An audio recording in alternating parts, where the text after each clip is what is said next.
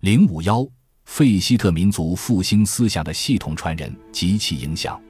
最后，近代中国不仅仅是政治、经济、军事不如人，更让人担忧的是民族意识与民族凝聚力的缺乏。而费希特在对德意志民族的演讲中发的民族复兴思想，就是在德国政治、经济、军事各方面都不如人的情况下，通过自我反省。树立民族自信心和实施新式教育来实现民族的复兴，因此他的民族复兴思想更适合中国的国情，也最能得到中国人的青睐。用奋勇的话说，世界的思潮日益变迁，虽今日德国的学术界多目费氏告德意志民族的演说词为老古董，然而费氏所论列的社会情形和他所深悲隐痛的外物，正与中国今日的情形深相吻合。他又以自省的要旨劝告国人，认明自身的过失，亦系中国目前所最急切需要的反省。至于费氏所提倡的新教育，虽经过百余年来的修改，尚未十分完备，然其对于公民道德的训练，则自始至终极收莫大的效果。中国社会果欲彻底改革者，此点亦急需注意。费希特民族复兴思想的系统传人。促进了九一八后民族复兴思潮的形成，因为费氏的民族复兴思想讲的便是德意志民族面临外族入侵的历史关头如何实现民族复兴的问题。既然德意志民族面临外族入侵能够实现复兴，零五幺费希特民族复兴思想的系统传人及其影响。最后，近代中国不仅仅是政治、经济、军事不如人。更让人担忧的是民族意识与民族凝聚力的缺乏，而费希特在对德意志民族的演讲中发的民族复兴思想，就是在德国政治、经济、军事各方面都不如人的情况下，通过自我反省，树立民族自信心和实施新式教育来实现民族的复兴。因此，他的民族复兴思想更适合中国的国情，也最能得到中国人的青睐。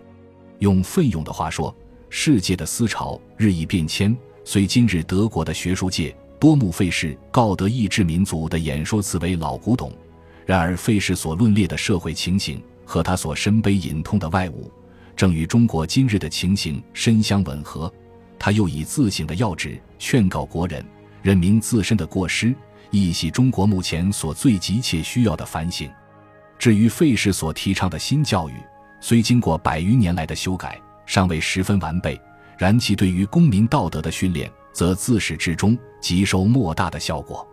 中国社会果欲彻底改革者，此点亦急需注意。费希特民族复兴思想的系统传人，促进了九一八后民族复兴思潮的形成。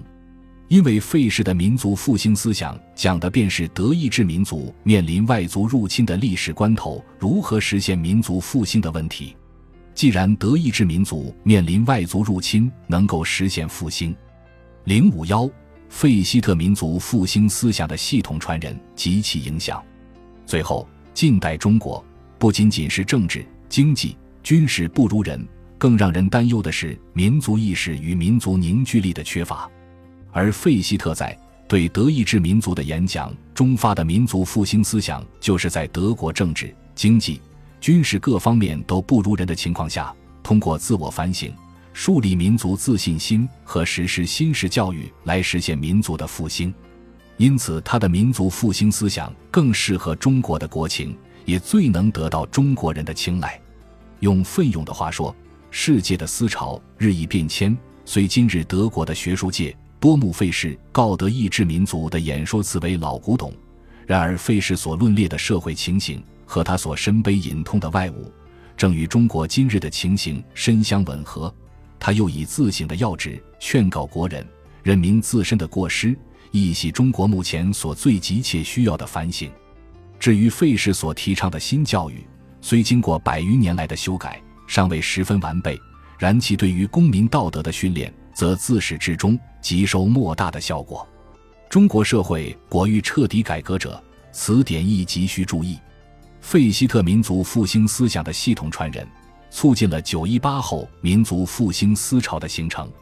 因为费氏的民族复兴思想讲的便是德意志民族面临外族入侵的历史关头如何实现民族复兴的问题。既然德意志民族面临外族入侵能够实现复兴，本集播放完毕，感谢您的收听，喜欢请订阅加关注，主页有更多精彩内容。